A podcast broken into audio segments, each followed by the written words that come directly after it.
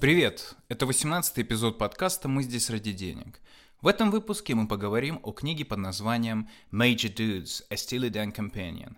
Эта книга посвящена американской группе Steely Dan и издана она под редакцией Барни Хоскинса. Если честно, я не знаю, куда нас сегодня заведет наш разбор. Почему? Потому что книга обладает одной особенностью. Это сборник статей из британской прессы. Э, сборник структурирован в соответствии с хронологией группы, а не в соответствии с временем написания и публикации текстов. Соответственно, здесь есть свои особенности. Первая особенность это то, что очень много информации повторяется, но обусловлено это тем, что все эти тексты изначально находились в другом контексте, в контексте периодического издания, рядом э, с другими статьями, посвященными другим темам. И поэтому, конечно же, было важно э, повторить какую-то информацию, рассказать э, какие-то общие моменты в истории группы, потому что, возможно, читатель о них не знает. В случае же с книгой эти тексты поставлены друг с другом, и все они посвящены так или иначе одной теме, группе Стили Дэн. И поэтому, конечно же, здесь появляется проблема повтора. Но на самом деле она не такая серьезная. И все эти э, повторенные несколько раз истории становления группы, они на самом деле не так уж раздражают. Почему? Потому что э, тексты написаны в разное время, э, с разным фокусом в каждой из статей, поэтому история все равно преподносится в ином свете, наверное, так лучше сказать, и появляются какие-то детали, которые до этого, на, на которые до этого раньше не обращали внимания. Опять-таки, я не знаю, как это воспринимается поклонниками группы, но для меня, в принципе, не было никаких проблем. Я, на самом деле, узнал для себя э, все, что нужно. И несмотря на то, что информации на самом деле здесь э, не так уж и много. И история группы Стиль Дэн здесь не такая уж и детальная. Я даже не знаю какой здесь фокус? На чем?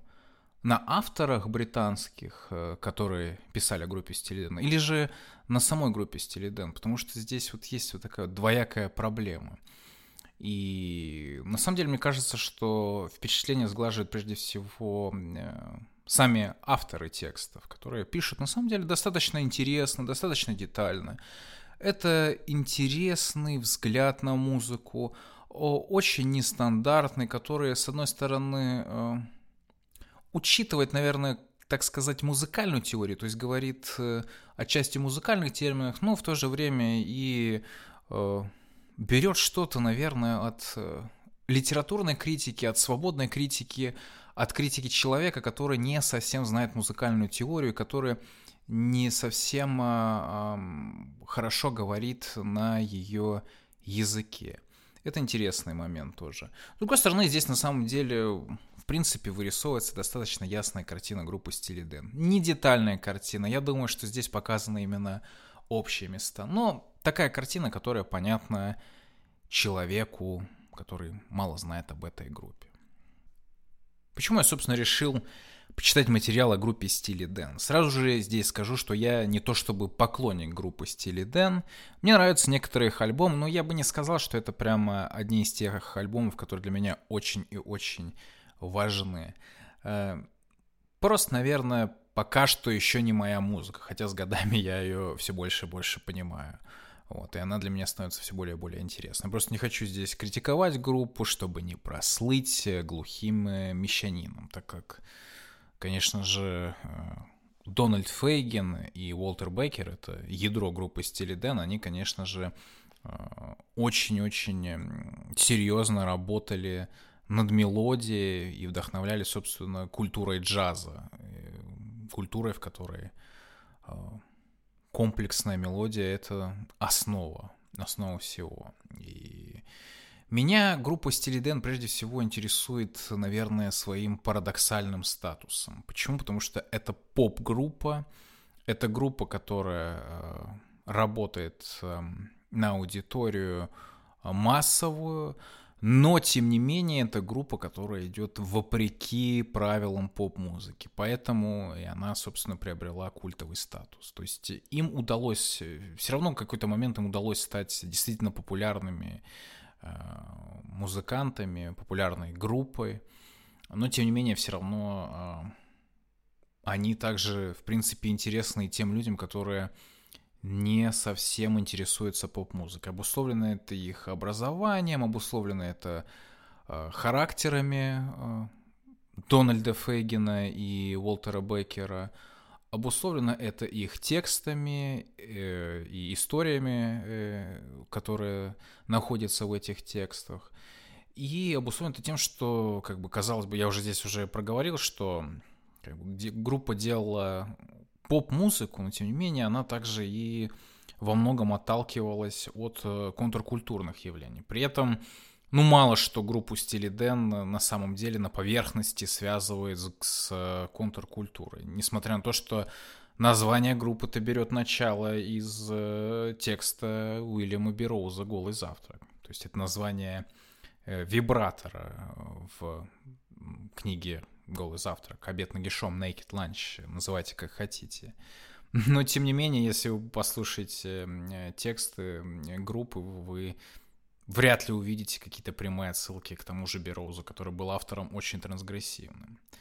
Э, связано это также еще с тем, что э, и Бейкер, и Фейгин, они обучались в колледже Барт.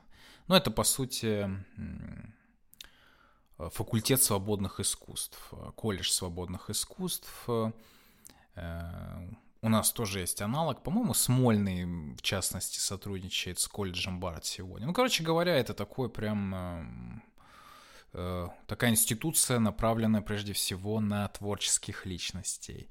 И на самом деле и Фейгин, и Бейкер были такими аутсайдерами в этой культуре. Обусловлено это отчасти тем, что большая часть э, студентов в этом колледже — это дети э, из богатых семей. И, собственно, и Фейгин, и Беккер, насколько я понимаю, таковыми не были. Смотрели на это они все со стороны. Поэтому вся эта хиппи э, культура их не то чтобы сильно захватывала. Ну, насколько я понял из текстов, которые я прочитал в сборнике. И, соответственно, из этого уже строится их э, собственный стиль, собственная парадигма, которая также дополнится еще тем фактом, что э, и Фейген, и Беккер, они э, студийные музыканты прежде всего, студийные композиторы. Э, на начальном этапе группа Стили конечно, выступала вживую, но в дальнейшем они все-таки переключились практически эксклюзивно на работу в студии. И важный момент в мифологии группы Стили Дэн, это то, что и Фейген, и Беккер — это перфекционисты от мира звукозаписи. Да, они были перфекционистами, все это, конечно, э, известно, все это почерпнул из книги. Но, тем не менее, если, например, вы раньше интересовались группой Стилиден, то, скорее всего, с большинством этих фактов вы так или иначе знакомы. Здесь нет ничего такого принципиально э, нового. Ну, вот, например, э, тот момент, что э, группа очень э, серьезно подходила к своим альбомам, наверное, с инженерной точки зрения, это тоже довольно известно, потому что альбом Asia, например, ну, насколько я знаю, это такой своеобразный эталон для аудиофилов. То есть на этим альбомом можно проверять свои, свою акустическую систему, аудиосистемы домашние. Да, потому что альбом вот сделан так, так тонко.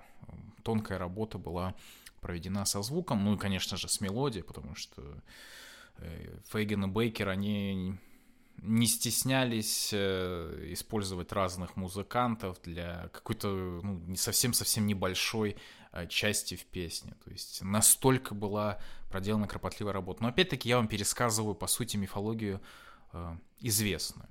Я, по-моему, также говорил вскользь о текстах группы Стили Дэн, и здесь нужно отметить, что это, эти тексты такие довольно сухие, э, точнее, тексты с таким довольно сухим э, юмором, тексты немножко холодные, холодные для поп-музыки, э, тексты о неудачниках, тексты о унылости пригорода и так далее, и так далее это удивительно для поп-музыки, но это, наверное, не удивительно, если мы знаем эм, прошлое Бейкера и Фейгина, а они были в колледже Барт, и насколько я помню, ну, точно знаю, что у Фейгина э, его специальность в колледже как это, major его был связан с литературой. И они оба читали, ну, действительно такую высокоинтеллектуальную, в кавычках, литературу. То есть Набокова, Воннегута. Терри Саузерна, кстати, я так и не посмотрел, что это за автор. Надо будет э, пометить для себя, потому что он часто упоминается. Ну и, конечно же, тоже упоминается э, Томас Пинчен. Поэтому неудивительно, что их тексты, они такие э, сделаны с литературной точки зрения интересно. И это, на самом деле, может оттолкнуть массовую аудиторию, но, тем не менее, у них принцип работы такой. Если текст вас не заинтересует, то вас заинтересует мелодия. И это действительно верно. Хотя, конечно же, э, некоторым э, музыка может показаться слишком сложной, э, слишком, не знаю, заумной, тоже с другой стороны. Но тем не менее, на самом деле, у них есть песни, которые просто захватывают на самом, на самом первичном уровне, что ли, вот так можно сказать. То есть э, их методика, на самом деле, она работает. Они как-то умудряются работать э, для всех и не для кого конкретно. Вот как-то так. Не, не для, в кавычках, умников, не для массовой аудитории э, конкретно, а для всех. Каждый, каждый что-то может найти в муз... для себя э, в музыке стиле Дэн. Такую стратегию не часто можно наблюдать в мире поп-музыки, и главная причина заключается в том, что это слишком дорого и, скорее всего, слишком рискованно с финансовой точки зрения. Ну вот, группе Стили Дэн в этом плане, конечно же, повезло. Они э, нашли свою точку опоры в период э, эпохи раздутых бюджетов, можно так сказать. Ну вот когда действительно коллективам музыкальным давали очень много денег. И Э, некоторые из них э, использовали эти деньги для удовлетворения своих э, низменных потребностей, а некоторые, вот как группа Стили Дэн, вкладывали деньги непосредственно в музыку. Я могу, конечно же, сейчас все придумать и так далее, но, по-моему, как раз-таки вот 70-е, 60-е это был такой период, когда очень много денег давали. На самом деле это видно и в киноиндустрии. Господи, посмотрите на фильм «Апокалипсис сегодня», Э, я не знаю, можно ли сегодня снять фильм такого масштаба э, и вот с такими запросами, какие были у Фрэнсиса Форда Копполы. Вот. Э, ну, я немножко здесь отвлекся. Если говорить о схожей методике, о схожей концепции, то, наверное, здесь близок Рэнди Ньюман, который сейчас прежде всего известен как автор музыки к диснеевским фильмам современным. Но вот в 70-х он тоже писал он, по-моему, и сейчас этим занимается, писал такие ядовитые э, юморные тексты, и при этом э, также он писал достаточно увлекательные мелодии, которые отсылают скорее не к современной музыке, а, а к э, музыке, наверное, первой половины 20 века, что ли. Ну, то есть такая комплексная музыка, не совсем очевидная, не совсем находящаяся в подсознании э, масс, но вот тем не менее музыка, которая нашла какой-то отклик у них. Да, наверное, так можно сказать. Ну, то есть э, это я к тому, что группа Стили Дэн находилась как бы в лоне той рок-музыки, но не совсем была э, адекватна ей, что ли, так. Они исходили совсем из других предпосылок. И Фейген, и Бейкер, они слушали джазовую музыку, слушали вот действительно эти э, радиопередачи с джазовыми композициями, с композициями из других стран, э, и с композициями из Карибского архипелага. Все это слышно в их музыке. Короче говоря, в их музыке мало рока, ну, но он есть, и много джаза, и он есть тоже. Простите за нелепое построение фраз. Здесь я немного ушел в сторону, потерялся в своей собственной мысли. Я, конечно же, сейчас замечаю, что я больше всего говорю о самой группе, потому что, ну вот прям что-то конкретное об авторах текстов мне сказать э, сложно. Почему? Потому что, ну, это хорошие действительно статьи, в основном хорошая работа над текстом. Э, персонажи в ней представлены довольно увлекательно, интересно. Мне вот, например, очень понравилось, как здесь э, представлены интервью какие. Э, то есть э, интервью здесь идет какими-то такими... Ну, я... Надо, конечно, было примеры взять, ну, ну ладно. То есть текст построен каким образом? Есть авторский текст и есть реплики непосредственно музыкантов для того, чтобы не знаю, подчеркнуть э, то, что было сказано ранее. Это действительно очень хорошая структура композиции текста. Рецензии здесь тоже очень интересные, не все из них хвалебные. И это тоже важно, потому что они показывают э, восприятие музыки в разные периоды разными авторами. Это очень, э, не знаю, хорошая репрезентация прессы в целом. Я не совсем уверен, что этими текстами можно показать особенность э, британской прессы в сравнении с прессой американской, э, потому что здесь на самом деле не видно вот чисто британского взгляда, хотя это было бы на самом деле очень интересно. Но я не думаю, что это было основной задачей этой книги. Хотя я не уверен. Не знаю, что по этому поводу здесь сказать. Вместо того, чтобы ставить вопрос о том, можно ли рекомендовать книгу или нет, я просто скажу, что книга, на мой взгляд, может понравиться тем, кто ничего не знает о группе Стиле Д, но у них неожиданно появился интерес. А также книга может э, заинтересовать тех, эм, кто интересуется музыкальной журналистикой в целом, потому что здесь представлены интересные тексты от интересных авторов. Как минимум посмотреть на список людей, которые участвовали э, в этой книге в качестве авторов, действительно стоит, потому что это люди, которые писали э, в журналы Melody Maker, New Musical Express, э, в жур... ну, точнее, вот в New Musical Express они писали в тот период, когда это был влиятельный, влиятельная газета, влиятельный журнал, не знаю, не помню, в каком качестве это издание выступало в когда там 70-е, 80-е годы, но это было важное культовое издание. Сейчас, конечно же, все поменялось, и, например, New Musical Express это, по-моему, сейчас обычный, обычный британский таблоид. Да. Но, тем не менее, авторы там все достаточно интересны. Это можно увидеть и, в частности, из э, тех статей, которые представлены в книге. Иными словами, хороший экскурс э, в британскую музыкальную журналистику, например. Да. Ну, вообще, конечно, сложно вообще эту книгу кому-либо советовать, просто потому что ну, слишком, слишком она специфична, и она обладает такими качествами, которые сложно э, и восхвалять, и критиковать. То есть это именно для тех, кто как-то погружен, прежде всего, наверное, в, в музыкальную журналистику, потому что те, кто погружен в творчество группы Стиль Дэн, мало что найдут здесь интересного. Я не знаю, есть ли еще какие-либо книги по поводу этой группы, я надеюсь, что есть. Э, я надеюсь, что есть книги, которые именно более детально рассматривают э, именно работу э, Фейгина и Беккера, работу с музыкой. Есть такого типа книги, посвященные другим авторам, но вот если они группе Стили Дэн, я пока что не знаю. Ну, по крайней мере, я пытался что-то найти, но не нашел. Может быть, я недостаточно хорошо искал. Не знаю.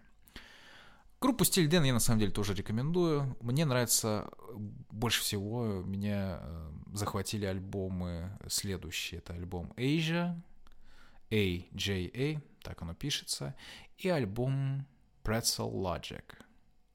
Э, логика кренделя. Да, Pretzel это, по-моему, крендель на русском языке. Да, если говорить о русском языке, понятное дело, что о переводе не может идти речь уж слишком специфичная тема. И слишком специфичные авторы, которые у нас не так хорошо известны. Да. А, я не знаю, как много материалов по поводу группы Стилиден в русскоязычном пространстве. Надеюсь, что достаточно. Я не проверял, но надеюсь, что все, все хорошо. Или же, если вам нравится группа Стилиден, то для вас это возможность э, рассказать о них для русскоязычной аудитории. Да. Было бы здорово. На этом, наверное, у меня, пожалуй, все. Я прошу прощения, если подкаст получился немного таким расхлябанным, потому что, не знаю, чем это можно объяснить? На улице лето, тепло, жара, все скатывается в никуда, и непонятно, что будет дальше. Нет, на самом деле это просто обычная лень. Наверное, так можно сказать. Да, я прошу прощения, что я не так часто теперь делаю подкасты.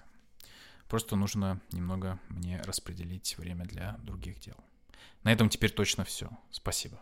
Это был 18 эпизод подкаста «Мы здесь ради денег». Напишите, пожалуйста, что в данном выпуске вам понравилось, а что нет. И по возможности поделитесь им в социальных сетях. Это очень поможет подкасту. Слушайте, читайте и смотрите то, что вам нравится. Спасибо за прослушивание.